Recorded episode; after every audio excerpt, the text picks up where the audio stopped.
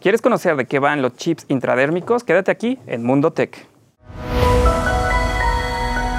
Mundo Ejecutivo presenta. Gracias por estar una vez más aquí en Mundo Tech. Hoy generamos un programa muy especial. Vamos a hablar, sí, de chips intradérmicos, vamos a hablar de inteligencia artificial, ciberseguridad y estas aplicaciones de transporte que son bien importantes. Quédense aquí.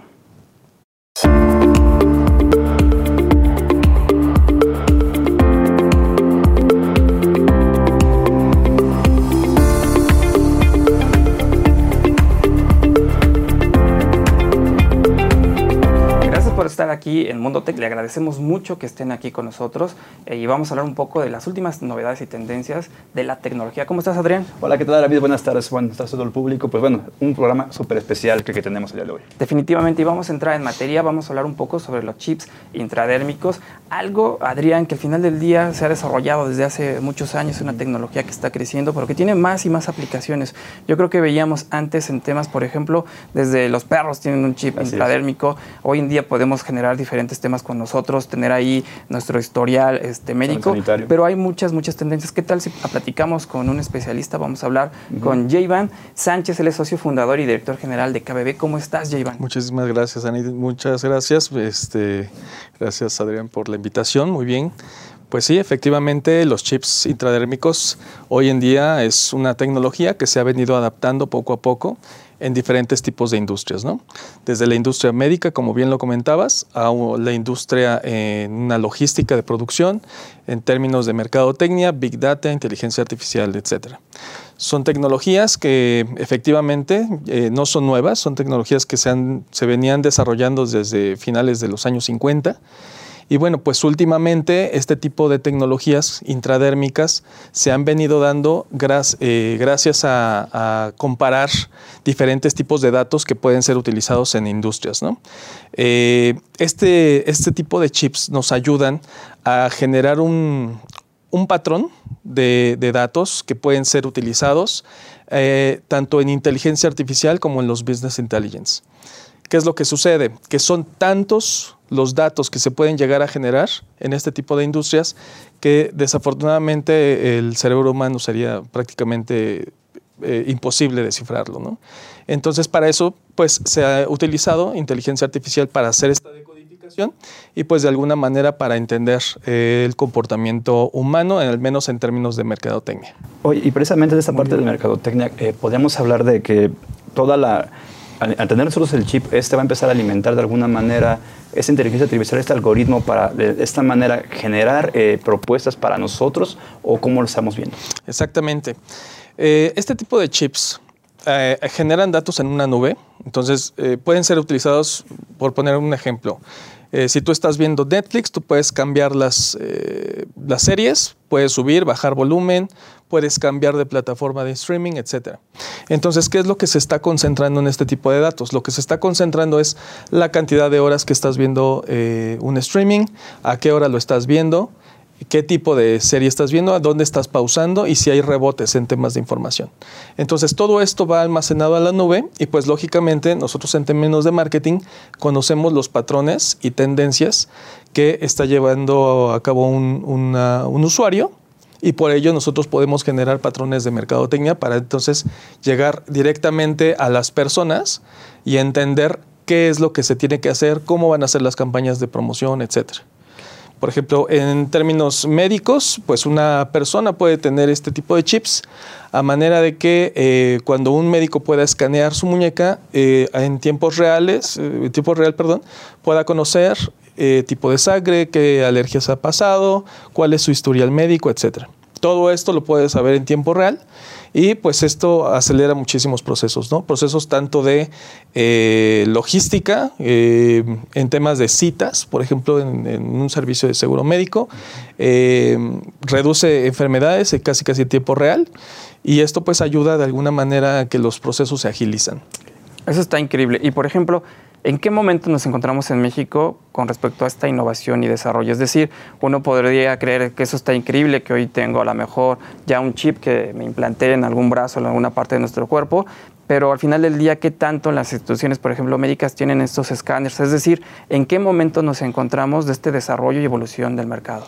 Bueno, desafortunadamente en México eh, todavía no ha habido un desarrollo exponencial, lo ha habido eh, específicamente en Asia y en Estados Unidos en donde, eh, bueno, pues el mercado ha crecido a más de un 150% en, en, temas de software de inteligencia artificial, en donde se combina, ya bien sea con chips de radiofrecuencia o con chips de NFC, ¿no? En donde puedes generar pagos, transferir bitcoins directamente a tu muñeca y pues puedes este, generar este tipo de data.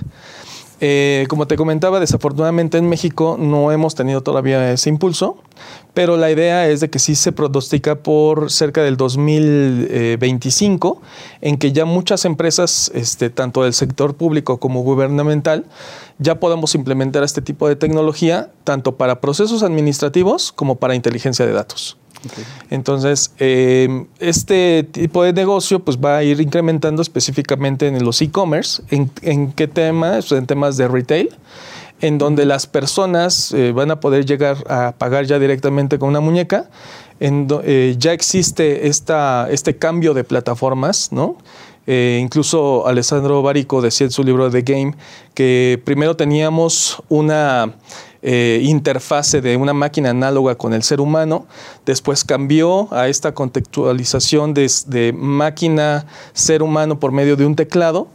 Eh, se puede decir que pasamos o estamos pasando por esta eh, interfase de pantalla dedo ser humano, pero la idea es de que en el futuro ya ni siquiera exista una interfase digital, ¿no?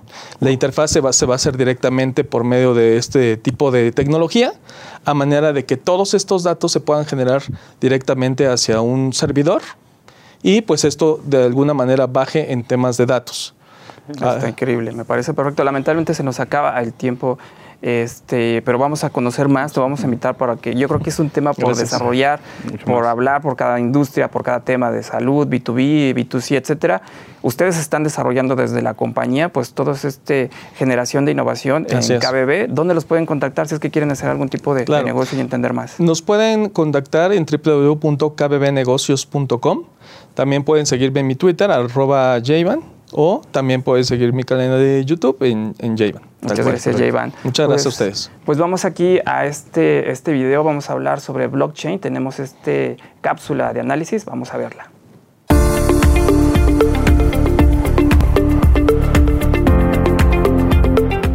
Con el nuevo tratado comercial que existe en la región, el blockchain y la inteligencia artificial van a tomar una relevancia conjunta los próximos años.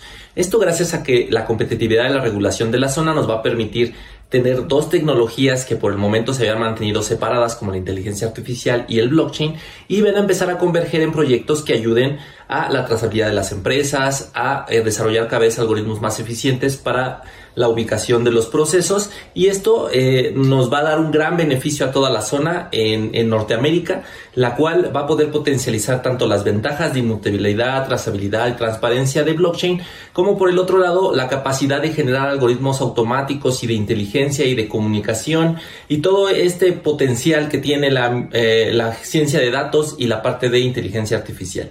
Por lo tanto, creo que eh, todos estos próximos eh, años, con, gracias a estos convenios que han existido ahora con, la parte de la región, van a, cimentar grandes proyectos que van a hacer que la región eh, sea más competitiva, no nada más a nivel regional o América, sino a nivel internacional.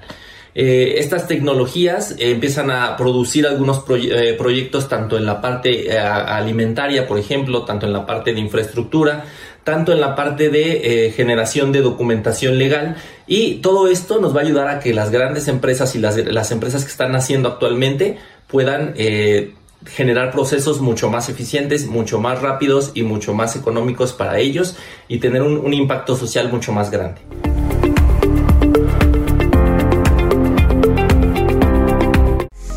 En la edición de febrero de la revista Mundo Ejecutivo, Constanza Lozada, directora y presidenta de Pfizer México, profundiza sobre temas como el liderazgo, la equidad de género, cómo lograr un buen equipo de trabajo, además del balance entre su accionar profesional y su vida personal. En la sección Mundo Político presentamos un análisis coyuntural sobre el escenario político para 2021 y las relaciones que mantendrá el presidente Andrés Manuel López Obrador con su homólogo norteamericano Joseph Biden y con el empresariado nacional. También ofrecemos a nuestros lectores un reportaje sobre neuromarketing, la ciencia para adentrarse en la mente del consumidor y un especial de transformación digital. Este mes, la revista Mundo Ejecutivo reconoce a los líderes empresariales del nuevo panorama tecnológico con un listado de los mejores CIO y CTO en el país. De igual forma, esta edición cuenta con el suplemento de Mujer Ejecutiva, en el cual encontrarás información sobre las campañas y el trabajo que está realizando la ONU con diversos gobiernos para evitar la violencia de género en estos tiempos de pandemia. Además, conoce cómo la doctora María Antonieta Chagoya Méndez está abriendo la brecha para las mujeres y las futuras generaciones. Consulta la edición digital de la revista Mundo Ejecutivo en nuestro sitio web o descarga el ejemplar completo en nuestras redes sociales.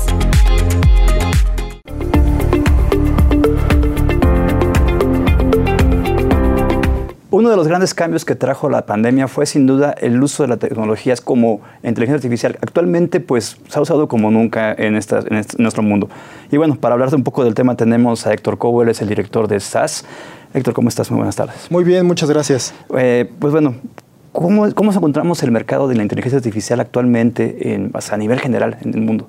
Pues mira, el, la inteligencia artificial ha sido un tema de tecnología particular que ha ido creciendo en su uso en los últimos años, ¿no? Mm. Y si hablamos del 2020, bueno, pues tuvo un, un, auge muy, muy grande, justamente porque la inteligencia artificial nos permite automatizar procesos, ¿no? Mejorar la forma en la que nos estamos acercando con ofertas hacia nuestros clientes. La inteligencia artificial, sin duda, ha sido un, una, mejor, una herramienta que han utilizado las empresas para mejorar la forma en la que están compitiendo. No te puedo decir que en, en, México más del 80% de los bancos lo utilizan, ¿no? Y lo utilizan justamente para poder identificar cuál es el producto que deben ofrecerle al cliente, en qué momento, cuál es la capacidad crediticia, cómo cuido a un cliente para que no, no caiga en cartera vencida. ¿no? No, no solamente se preocupan por, bueno, vamos a ver qué crédito le puedo ofrecer, sino también hasta qué capacidad pueden tener. Y cuando te volteas al mercado de retail, que justamente fue uno de los sectores tan golpeados, pero que además tuvo que evolucionar, y cuando ahora muy, muy junto con los temas de transformación digital, bueno, pues tuvieron que adoptar justamente muy rápidamente procedimientos en los que pudieran mejorar la oferta del cliente. Cuando estamos hablando de retail, estamos hablando mucho del comercio electrónico. El comercio electrónico tuvo un boom impresionante justamente en el 2020 y un boom que va, va a seguir creciendo y no se va a parar pero que la técnica de inteligencia artificial, artificial, te permite justamente personalizar la oferta, ¿no? Porque justamente las personas lo que están buscando finalmente es un trato personalizado, ¿no? Que las, las personas buscan que los entiendan, que, que, las empresas sepan cuáles son sus necesidades, ¿no? Y hacer eso justamente es lo que te permite hacer con inteligencia artificial, ¿no? La inteligencia artificial puede crear un perfil de las personas, identificar qué han navegado, qué, qué cosas les gustan, incluso reunir la información con lo que han comprado en tienda presencial y en línea, y entonces darles ofertas o incluso cuando están navegando en la página del e-commerce, entonces ponerles banners de ofertas, de ofertas particulares a ciertas personas, ¿no? Esos son cosas que si no tienes técnicas de inteligencia artificial que automáticamente hagan todo esto, pues es imposible hacerlo, ¿no? Porque finalmente lo que estamos buscando es personalizar el mensaje. Pero al mismo tiempo la inteligencia artificial ha venido a, a transformar el mercado, por ejemplo, de la medicina, ¿no? Donde con técnicas de inteligencia artificial pues se han eh, mejorado, por ejemplo, el análisis de las imágenes, ¿no? Se hablaba muy al principio justamente con los temas de la pandemia, como con técnicas de inteligencia artificial y a través de una radiografía, pues podías rápidamente poder eh, discernir entre las personas que tenían o no eh, síntomas de COVID, ¿no? Uh -huh. Lo mismo ha pasado con tratamientos de cáncer, ¿no? Eh, cómo generas un tratamiento de cáncer personalizado que a través de ADN permitas justamente destruir las células cancerígenas y todo esto se hace con análisis de inteligencia artificial. Okay. Por ejemplo, eh, el la inteligencia artificial pues ha llegado cada vez más y más y la vemos cada vez más común. ¿En qué sentido? Digo, yo recuerdo hace dos o tres años una compañía de smartphones hablaba con bombo y platillo que era el primero que tenía inteligencia artificial, eh, principalmente en la cámara, ¿no? Es decir, cada vez más el tema de inteligencia artificial parece que no es ajeno al usuario final o al usuario común y corriente. A lo que voy es, ¿en qué sentido, Héctor, hoy en día tenemos ya este, pues avanzado la inteligencia artificial en nuestras empresas en México? ¿En qué sentido? Si bien es cierto la parte a lo mejor eh, del e-commerce, yo creo que es un obvio que utilizan inteligencia artificial por sus proveedores, pero en realidad en el 100% de nuestras compañías, ¿qué tanto la están asimilando? ¿Qué tanto le están sacando provecho? Porque al final del día son más productivos y también son competitivos, ¿no? Pues mira, de las empresas grandes donde tenemos mucho contacto con ellas, te diría, en bancos más del 80% tienen procesos muy formales ya usando técnicas de inteligencia artificial. Telecomunicaciones, por ejemplo, para poder predecir quién va a cancelar un servicio con dos o tres meses de anticipación antes de que el cliente ni siquiera tenga el primer contacto para, oye, quiero cancelar. y eso te permite anticipar y, cambiar mucho la estrategia en cómo puedes atacar el mercado. ¿no? El sector asegurador, por ejemplo, para poder prevenir todos los temas de fraude, cuando alguien quiere hacer un choque para fingir que que voy a un choque y quiero que me reparen esta parte, ¿no? Bueno, claro. Parece que no, pero es, muy grande ese mercado, ¿no? Justamente para poder prevenir el fraude, también en los talleres, cuando te quieren meter una reparación y te quieren meter piezas de más y, temas de, eh, por el estilo, ¿no? Entonces, eh, aseguradoras, empresas de retail, como ya comenzamos con todos los temas de e-commerce, bancos, mucho en los temas de fraude, por ejemplo. El año pasado también el, crimen eh, cibernético ha ido creciendo.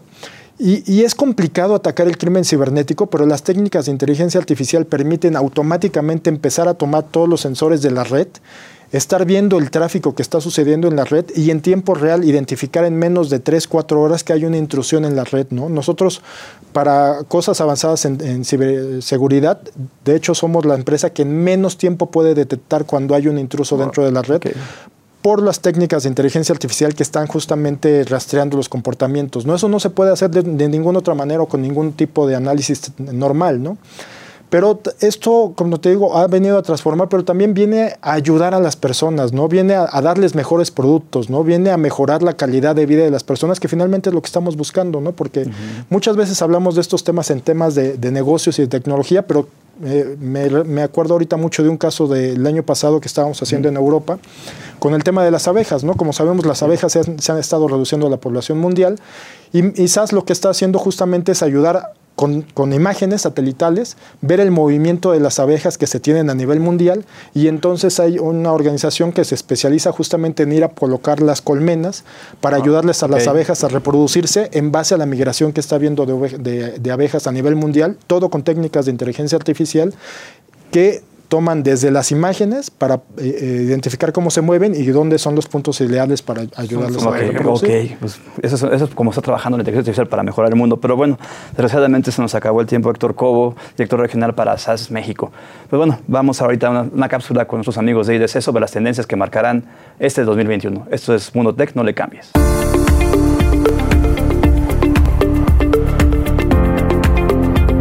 ¿Cuáles son las tecnologías que van a marcar tendencia hacia 2021? Bueno, en primer lugar, una tendencia nueva que es el tema del trabajo remoto.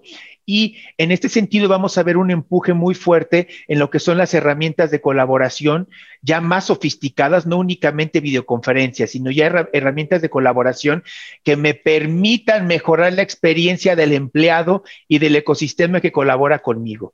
Si algo aprendimos en esta pandemia es que no es únicamente la organización que tiene que estar conectada, sino todos los elementos que me permiten entregar mis productos y servicios, incluyendo nuestros empleados. Entonces, en este sentido, vamos a ver inclusive herramientas de, colaboración habilitadas por inteligencia artificial que me permiten pues un desarrollo más e, e, eficaz de mis actividades.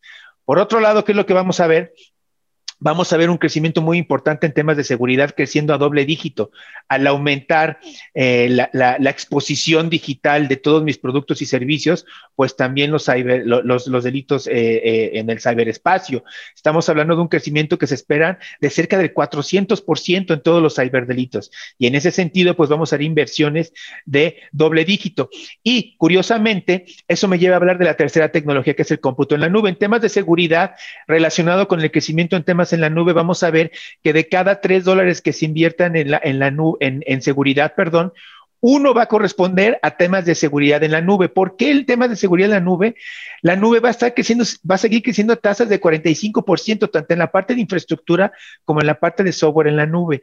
¿Por qué? Porque las cargas digitales, las cargas de innovación, se le está dando preferencia a montarse primero en la nube y se está relegando a cargas on-premise, a sistemas legados o a sistemas que por altas cargas regulatorias se prefiere mantener todavía on-premise. Pero definitivamente el cómputo en la nube está teniendo una, un empuje más fuerte derivado de la pandemia. Y así pues, colaboración, sobre todo experiencia del empleado, ciberseguridad y cómputo en la nube son las tres tecnologías que vemos van a tener un mayor empuje hacia 2021 y más adelante derivado de la pandemia.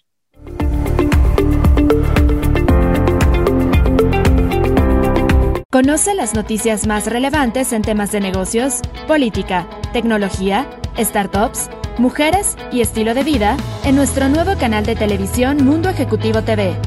Disfruta por el canal 168 de Total Play de las mejores entrevistas y cápsulas que tenemos para ti. Mundo Ejecutivo TV, un medio de excelencia.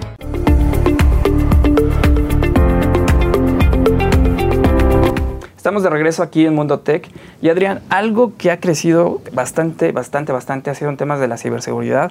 Creo que con el tema de la pandemia ha crecido temas de ransomware, de phishing y todos estos temas que están alrededor. Obviamente, eh, cuando sucede algo relevante al final del día, tenemos pues un tema ahí que los ciberdelincuentes pues tratan de capitalizarlo. En ese sentido, pues tenemos a un experto aquí, tenemos a Daniel Fernández de Córdoba. Él es el socio y CTO de Net Group. ¿Cómo estás, Dani? Muy bien, gracias. ¿Ustedes? Oye, pues cuéntanos un poco, ¿qué, ¿qué, nos traes al final del día? ¿Cómo ha crecido pues, todo este tema eh, de, de, ciberseguridad, de ciberseguridad, de temas de phishing, de ransomware? ¿Qué es lo que han ustedes identificado desde la compañía?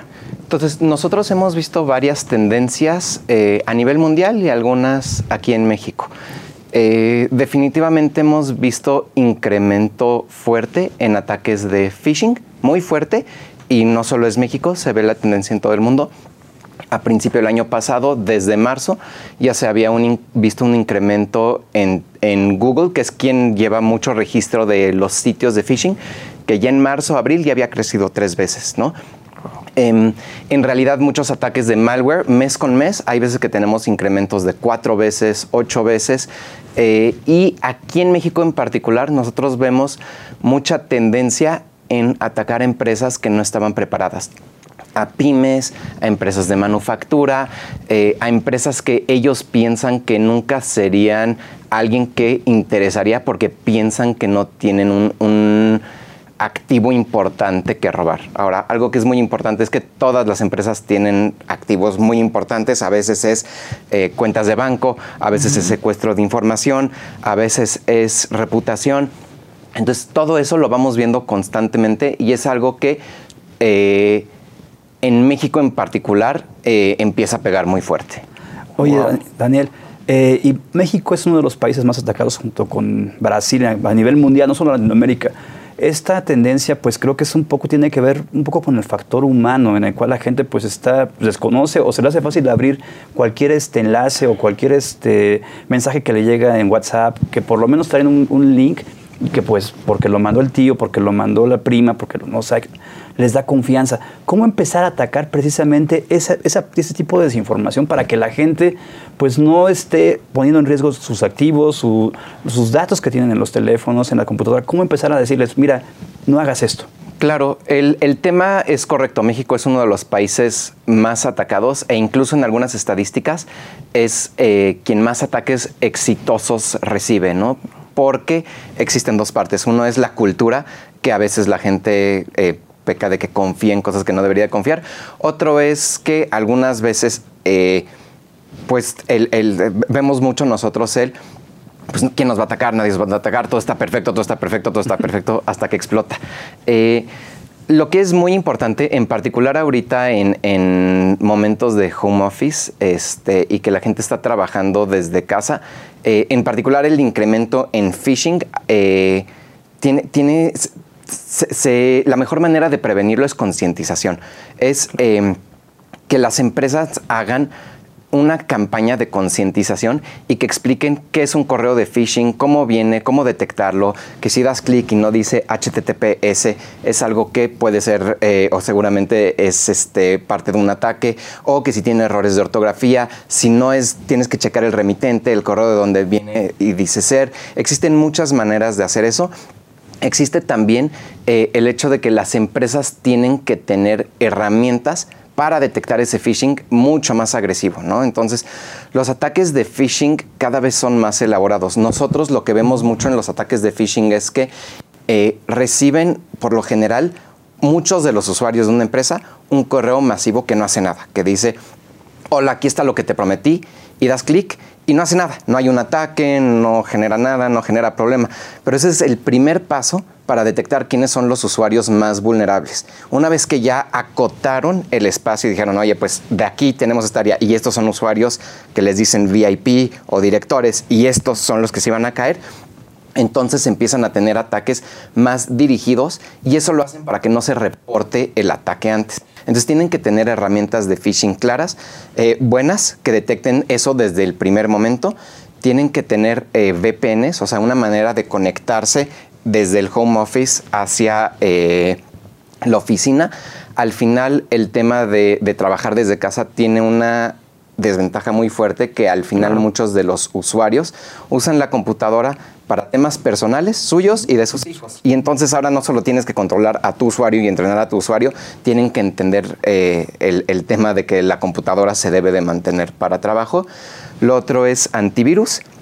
Es importante que tengan un antivirus que esté actualizado eh, y que tengan una manera centralizada de administrar ese antivirus. Y por supuesto respaldos. Eh, un poco como lo vemos nosotros es qué haces antes para prevenir el ataque qué haces para detectar el ataque y lo último es qué haces para remediar o responder al ataque. Totalmente. Nos queda muy poco tiempo, Dani, pero me encantaría que nos comentaras justamente sobre el tema de como bien lo mencionabas, el tema del ransomware uno cree que va para las grandes compañías, pero sin embargo hoy en día están haciendo pues estos secuestros de información y estamos hablando de compañías muy pequeñas en donde piden 10 mil, 20 mil, 30 mil, 40 mil pesos, o sea, estamos hablando ahora sí que eh, a niveles de las mismas pymes. Desde ese punto de vista y en Entec, por ejemplo, hacen consultoría y hay soluciones para este nivel de empresas pymes que tengan que pues, proteger sus activos pero que no pueden invertir bastante? Claro, eh, el tema es correcto. En, en, ransomware te van a pedir lo que te duela pero no mucho comparado a la, a la información que estás dando para que lo quieras pagar. A veces lo regresan, a veces no. Sí tenemos nosotros soluciones y existen soluciones para prevenir ransomware eh, e incluso existen soluciones que manejamos nosotros que damos una garantía de que si te fuera que ransomware, Pagamos hasta un millón de dólares de garantía si no podemos nosotros restablecer con estas soluciones, pero se tienen que meter antes de que te caiga el ransomware. previo, ¿no? Sí, después de que te cae el ransomware, la verdad es que es muy difícil eh, y la idea por eso es que el plan B son los seguro al final del día, ¿no? Sí. Está increíble, me parece perfecto. Dani, te agradecemos mucho la oportunidad que hayas estado con nosotros. Vamos a platicar más sobre temas de ciberseguridad ya que ustedes son unos expertos. Gracias. Muchísimas gracias a todos. Gracias, Dani. Gracias. Pues vamos a, esta, a este video, vamos a ver esta colaboración que tenemos con eSports que nos tiene aquí en Mundo Tech.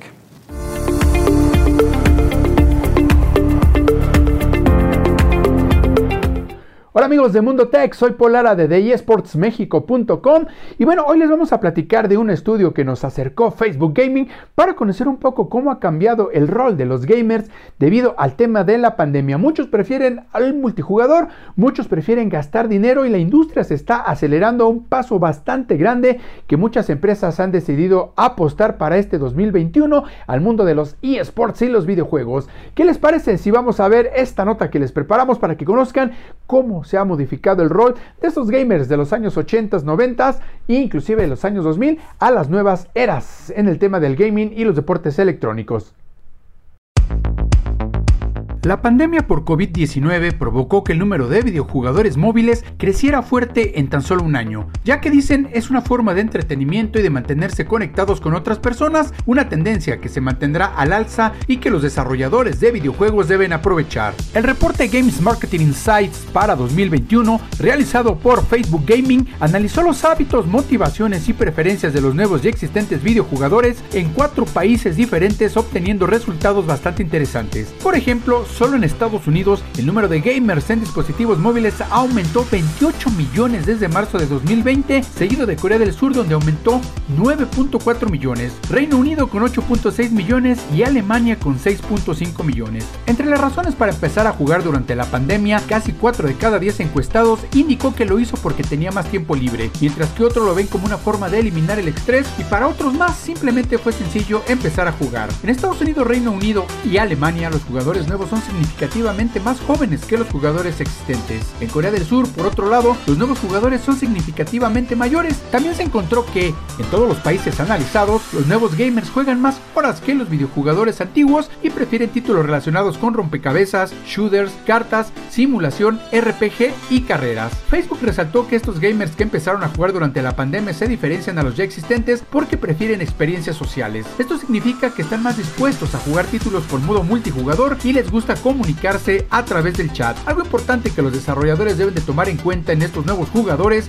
es que están más dispuestos a gastar dinero dentro del juego, ello para personalizar su personaje, quitar publicidad, mantenerse competitivos o inclusive completar el juego o para avanzar en un punto difícil. Si quieren conocer más de este estudio, visiten esportsmexico.com.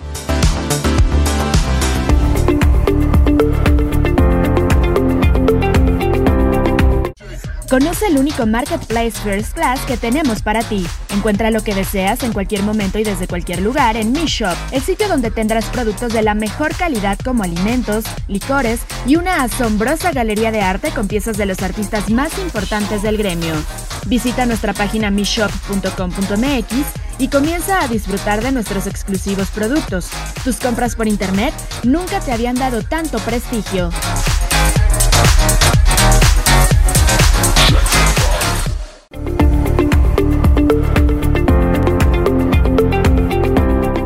Estamos de vuelta en Mundo Tech. Bueno, ahora mismo, pues, ¿cómo, está, ¿cómo ha estado el mercado de las aplicaciones de transporte con esto de la pandemia? Y para eso tenemos, para hablar con nosotros, a Jordi Cueto. Él es el gerente senior de Didi México. Jordi, ¿cómo estás? Buenas tardes. Muy bien, ¿cómo están? Bien, bien. Oye, cuéntanos, eh, a, a, través de esta, con el paso del tiempo, la pandemia, pues bueno, fue, tuvo grandes cambios. Entre ellos, pues bueno, uno de los beneficiados o fue el transporte público. El transporte como aplicaciones. ¿Por qué? Porque pues, la gente buscaba una manera segura de transportarse. ¿Cómo están viendo ustedes esta parte? Creo que la pandemia trajo cambios muy importantes. Hubo cambios en temas económicos, hubo cambios en temas de seguridad, hubo cambios tan sencillos como en cómo se mueve la gente. Y hemos visto que estos han, han sido muy diferentes y han pegado a todo el sector. Algo que hemos visto es que al principio de la pandemia, tal vez las primeras dos semanas, en las aplicaciones los viajes cayeron hasta un 50%. Y en algunos sectores hasta 85, 86% en temas muy obvios como escuelas o museos, pero en otros muy poco a la caída como en supermercados. Mm. Eh, hubo algunos que se fueron recuperando más rápidamente, como los supermercados o como los hospitales, por ejemplo, con algunos programas de apoyo que se han hecho, pero eso como que fue, digamos, al principio en estos cambios de movilidad y hemos visto que hay patrones de cambio donde la recuperación ha sido diferente, que eso ha, ha derivado en otros cambios en la industria lo que hemos visto es que, por ejemplo, en las afueras de las ciudades, la recuperación ha sido mucho más rápida en, en número de viajes y en cantidad de viajes que en, la, que en la parte central. Porque la gente parece ser que está prefiriendo el transporte contra el transporte público por, este, por un tema de salud, por un tema claro. económico. Uh -huh. Hubo una reestructura en muchas de las compañías, ha habido reestructura en, los, en la cuestión de precios. Entonces el servicio se ha vuelto más accesible porque la necesidad de la gente del transporte lo, lo, amerita y porque necesitan que pueda ser un transporte más fácil y accesible para todos. Y eso ha hecho que también pues, sea más fácil que haya, que haya estos cambios. Y eso es simplemente en cómo se mueve la gente. Y eso es bien importante, ¿no, Jordi? Porque a mí me, me, llama mucho la atención porque todas las compañías están haciendo una transformación muy rápida. Lo veíamos desde el año pasado, desde marzo, cómo las compañías se transformaban a mejorar precios, a dar opciones hasta, por ejemplo, de darles el servicio a los trabajadores de salud de manera gratuita. Eso me pareció impresionante uh -huh. e increíble. También cómo se fueron modificando también los hábitos de consumo y estamos obviamente pidiendo un servicio, por ejemplo, de estos de aplicaciones de transporte eh, que tengan pues todas las medidas de seguridad, de sanitización, higiene, etcétera. Y ya vemos que hoy en día pues están colocando mamparas en donde no hay contacto con el conductor versus obviamente eh, los usuarios que los utilizamos, el uso de gel, el uso por ejemplo de toallitas sanitizantes, es decir, cada vez nos estamos sintiendo mucho más seguros ya de un, habitáculo que pues ya por sí ya era de, por sí seguro, lo cual es una transformación en la industria, ¿no? Y yo creo que es algo que va, llegó para quedarse en muchos sentidos, ¿no, Jordi? Creo que sí, y creo que es algo que hemos visto en, en nuestros proyectos. El proyecto que mencionas de apoyar a, los, a las personas del personal de salud con viajes y con viajes gratuitos, en nuestro caso con el programa Didi Hero, que ha hecho más de 5 millones de viajes, se mantiene y sigue. Pero estos servicios enfocados y diseñados para el tema de salud, nosotros empezamos en China con, los, con estas divisiones plásticas, que ahora es un servicio que está llegando esta semana a la Ciudad de México de Didi Protect, que trae estas medidas en todo momento, pero que lo hemos visto en todas las aplicaciones, que cada vez hay más medidas de protección. Y creo que esa fue como la primera línea de defensa, ver cómo la hacemos para cuidar y para proteger la salud, que sabemos que era algo que a la gente le, le preocupaba. Nosotros hemos visto que 6 de cada 10 personas que prueban el servicio diferenciado de salud ya lo prefieren contra el servicio normal y es algo que están buscando constantemente. Y eso es hablar solo en temas de salud, porque también la industria se ha transformado en otros temas. Estamos viendo, por ejemplo, un crecimiento muy acelerado en los servicios de entrega, de estos servicios como, digamos, de última milla, de entrega inmediata, donde pides un vehículo para que pues, lo que quepa en la cajuela te ayuden a llevarlo a otro lado. Nosotros vimos al principio de la, cuando lanzamos este servicio de entrega, era 30% de los envíos eran para cuestiones de negocio. Hoy es más o menos 45%. Ha habido un aumento muy grande en la gente que lo está haciendo. Hemos hecho 2 millones de viajes y hemos visto que cada vez esta tendencia cambia. Ya ha tenido un, crecimiento enorme. Hemos visto de noviembre a diciembre fue un crecimiento del 60%. Tan solo en el fin de semana San Valentín fue 140% más envíos que en el fin de semana anterior. Y es algo que seguramente se traslada al resto de las aplicaciones que tienen este tipo de servicios, porque la gente al quedarse resguardada tiene que buscar también opciones para hacer eso. Y por otro lado, la gente que sí tiene que salir busca las cuestiones de, seguridad y de salud, pero también buscan cuestiones económicas. Nosotros lanzamos un servicio que hemos visto que ha habido algunos temas también en la industria similares de, eh, nosotros le llamamos Did Economy, por un sistema de inteligencia artificial determina cuándo hay poca demanda de viajes. Y entonces lo que pasa ahí es que los conductores están con el coche estacionado y tal vez no están recibiendo viajes. Y de esta forma se hacen viajes que pueden ser 10% más baratos que el servicio normal y ellos deciden si lo toman o no.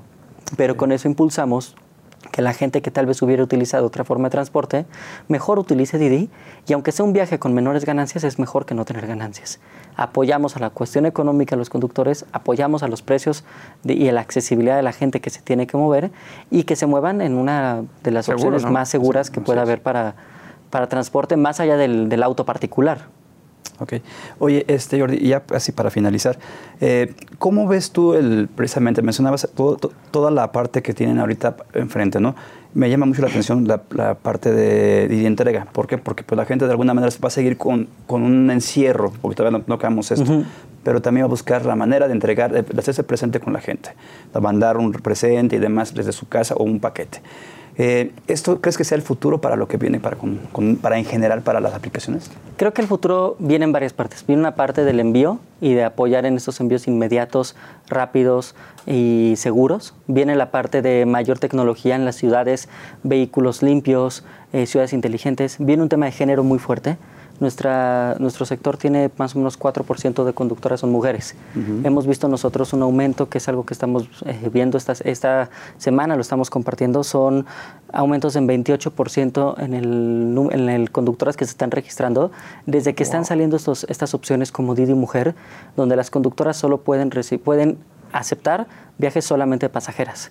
Y es una manera para impulsar también el tema de género dentro de la plataforma. Entonces hemos visto distintos temas. Nosotros ya estamos expandiendo de mujer a nivel nacional estas semanas.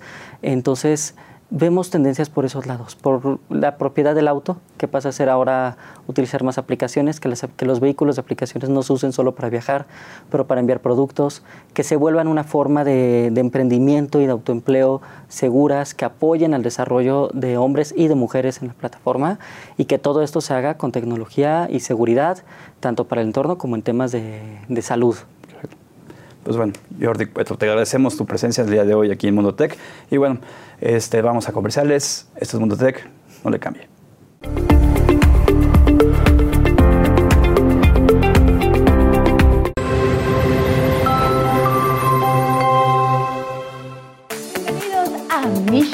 Nueva experiencia del entretenimiento.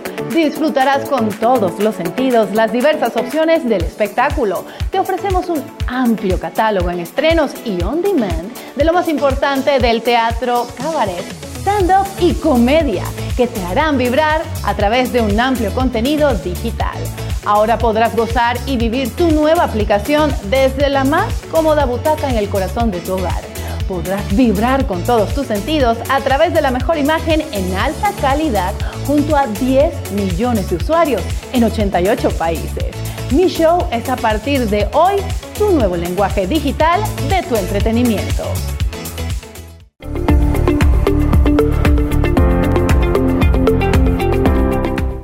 Gracias por estar aquí en Mundo Tech y vamos a hablar de un tema bastante interesante. Estamos hablando, sí, del mes de la mujer. El próximo 8 de marzo es el Día Internacional de la Mujer, pero lo celebramos como debe ser todo el mes y realmente todo el año. Y para eso vamos a hablar un poquito de justamente este eh, labor que tienen las mujeres dentro de la tecnología, dentro de la innovación, que, que sabemos que es fundamental su trabajo y su desarrollo. Sabemos que cada vez están abordando más puestos de dirección, su increíble creatividad y más, pues los han puesto en entredicho.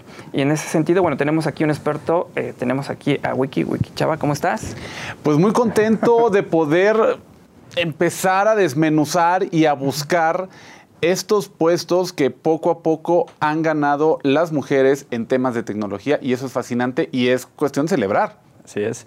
Totalmente. Oye, Wiki, pero oye, a mí Fíjense, hace unas, sema- unas semanas platicaba con una CEO, de las pocas CEOs que existen en, en esto, voy a decir el nombre de la empresa, porque todavía no lo publico, este, pero la... Dilo, dilo, no pasa de, nada. DHL, de DHL, Ok. la, la CEO de, de DHL, y me platicaba algo muy cierto, que son muy pocas las mujeres que existen en este, en este sector, en la tecnología. Sobre todo había algo que me, me- me llama mucho la atención, que ella empezaba, eh, empezó en el sector de, de telecomunicaciones y que tenía que hacer trabajo de, hom- de hombres Claro. como era el cargar los, los, los, este, los servidores, estar haciendo todo eso. Y creo que eso es una parte importante del por qué la mujer no empezaba a entrar en, en ese sector. Eso es lo que decía ella, ¿no? ¿Por qué? Porque al final pues, era un trabajo medio rudo que las mujeres como que lo desestimaban un poco.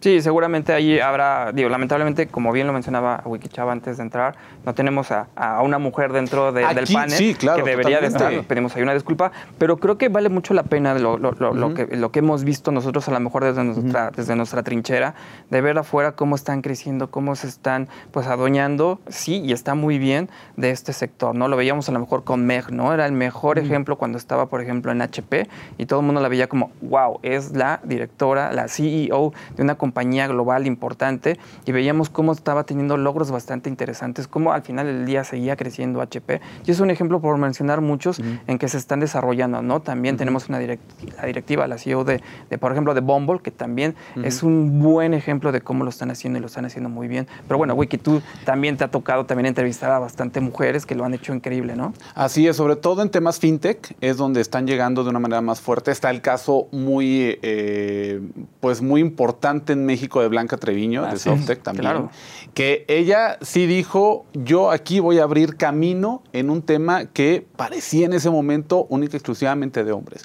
Es muy fuerte cuando vas a... eh, previo a la pandemia, ibas a congresos y veías que el 98% de los que iban a muchos de estos congresos sobre nubes, sobre infraestructura, eh, TI, eran hombres nada más. Pero poco a poco hemos estado viendo cómo van incluyendo y yo creo que en, en- en un, llegará un momento en el que eh, sí vamos a encontrar una cuota mucho más alta, pero todavía falta mucho. Es la verdad. Falta, Totalmente. No, no mucho, todavía faltan años luz todavía, desgraciadamente. Pero fíjate, dijiste algo bien cierto, mencionaste un ejemplo, este, las fintech, es algo que está, que está, que está trayendo nuevas, nuevas, este, caras a, a la tecnología. Mencionaste Bumble. Eh, yo creo que al final de cuentas esto de que las mujeres puedan empezar a emprender basadas en la tecnología es algo muy importante, ¿no? Porque empezar a abrir este, este camino a mujeres, a CEOs, a, a la luz de la tecnología. ¿Por qué? Porque es lo, que les- es lo de hoy, es lo que les va a dar esa visibilidad. ¿Y quién dice que, que la, que el, este, la startup de hoy pues que inició con tecnología no va a ser la gran tecnológica de mañana, ¿no? Me viene a la mente, por ejemplo, Canasta Rosa, ¿no? Claro, ahí con Débora Dana, ¿no? una- Que está haciendo cosas increíbles que- también. Sí, o sea, que, están, que ¿por qué no más adelante puede ser una, pues, una, una, una gran empresa enfocada a empoderar a la mujer como lo está haciendo, ¿no? Basada en la tecnología. Y hay proyectos muy grandes y muy importantes como Women in Tech y está Women Who Code. Esos son dos de los grupos más importantes y más grandes. Actualmente, por ejemplo, en Wikipedia tenemos una directora que está realizando eh, una gran labor en materia de este, inclusión a la visibilidad de las mujeres en ámbitos eh, como el código abierto, como em, la edición también dentro de Wikipedia, con las editatonas, donde se invitan a las mujeres a editar sobre temas de mujeres, para pues balancear un poco ahí el tema de los de todo el contenido que podemos encontrar en internet, no nada más referente a los hombres, pero también referente a las mujeres. Y algo que, que vale mucho la pena, y tú bien lo mencionabas, ¿no? Quizás hoy en día no tenemos a lo mejor ese equilibrio entre las mujeres y los hombres, a lo mejor en estos puestos directivos, en estos CEOs, pero lo que a mí me encanta es que el mundo está cambiando y hoy lo que vemos es que estas grandes, grandes, grandes mujeres pues están siendo inspiración para las nuevas generaciones. A nosotros nos tocó cuando éramos chicos seguramente ver puro el mundo de hombres, ¿no? Y nos inspiraba ser obviamente todo lo que marcaban. Hoy las niñitas de 5 o 6 años están viendo muy natural que sus mamás son directoras, que son CEOs, y esto al final del día va a ir creciendo y va desarrollando pues un mundo totalmente distinto. ¿Qué te gusta, Wiki? ¿Qué te gusta, Adrián? Que a lo mejor dentro de 5 o 10 años cada vez vamos a ir creciendo de manera impresionante el papel de las mujeres, porque al final del día hoy una niña de 5 años puede decir yo puedo hacer lo que quiera, no me importa si es tecnología o cualquiera de las otras áreas, porque realmente ellas ya están por, no por dominar el mundo, pero sí en el sentido de que vamos a planear todo esto, ¿no? Y en Silicon Valley, por ejemplo, estamos viendo que la ola sí está creciendo un poco más de esta llegada de eh, mujeres en puestos de alta dirección, que eso es lo importante. O sea, no es nada más, no es una lucha únicamente por ciertos puestos, por ganar terreno, sino por llegar a niveles de alta dirección y eso es parte de la, eh, eh, un poco de, la tendencia que vamos a estar viendo. Sí, al final de cuentas también esto, esto tiene que ver con el gusto de las mujeres que han empezado a tomar, dejar de ver la carrera de tecnología como algo pues solamente para hombres, ¿no? Porque, porque antes lo veías y la carrera era de, pues no sé, 98% hombres, 2% de mujeres, ¿no? Ahora estamos viendo una, paridad ya casi, casi 50 y 50 y creo que las, las mejores ideas y, y, quienes están haciendo mejores capacidades en ocasiones son las mujeres, porque en ese caso, ¿por qué? Porque lo toman un poco más en serio que los hombres, ¿no? Es un liderazgo que a lo mejor es un poco distinto, ¿no? Yo me toca también editar, por ejemplo, mujer ejecutiva dentro del grupo y nos ha tocado entrevistar a una gran cantidad, pues, de CEOs o directivas, ¿no? Y siempre les hacemos este tipo de preguntas, ¿qué tan diferente puede ser a lo mejor un liderazgo entre hombre y mujer, no hablamos de si es mejor o peor, hablamos de esas peculiaridades que pueden ser un poco distintas. Y sí las hay, al final del día vemos ejemplos, eh, por ejemplo, del liderazgo, por ejemplo, en Alemania. Mm. Nadie puede decir que el liderazgo que hay en Alemania de una mujer, pues es indiscutible cómo lo está desarrollando. Es decir, vemos cómo están desarrollando y tomando más posiciones. ¿no? Yo creo que eso es relevante y bueno, esto es algo que yo creo que dentro de poco vamos a hablar de este tipo de temas porque va a ser una naturalidad, ¿no? Sí, más bien el, el objetivo es que ya no se convierta en el tema, sino que sea algo parte, algo natural, algo orgánico. Hay, hay em, estadísticas hay por ahí juegos matemáticos que dicen que son casi de 100 años lo que tardarían poco más las mujeres en llegar a esta igualdad, no solamente en puestos, sino también en salario con los hombres y el trabajo que están realizando es para acelerar eh, ese dato para que sea no 100 años, que sea menos de 10. Totalmente, pues se nos acaba el tiempo. Nos encantó como siempre estar contigo, Wiki, que nos des ese punto de vista que para nosotros es súper valioso. Te vamos a ver pues cada vez más seguido por acá, ¿no? Yo feliz, eh, muchísimas gracias de verdad por la invitación. No, al contrario. Adrián, muchas gracias, por estar. Nos vemos la próxima. Y pues bueno, esto fue Mundo Tech. Les agradecemos mucho que hayan estado con nosotros. Por favor, síganos en nuestras redes sociales. Ahí está todo el contenido en Mundo Ejecutivo eh, Televisión, Mundo Ejecutivo TV. Les agradecemos y nos vemos la siguiente semana. Esto fue Mundo Tech.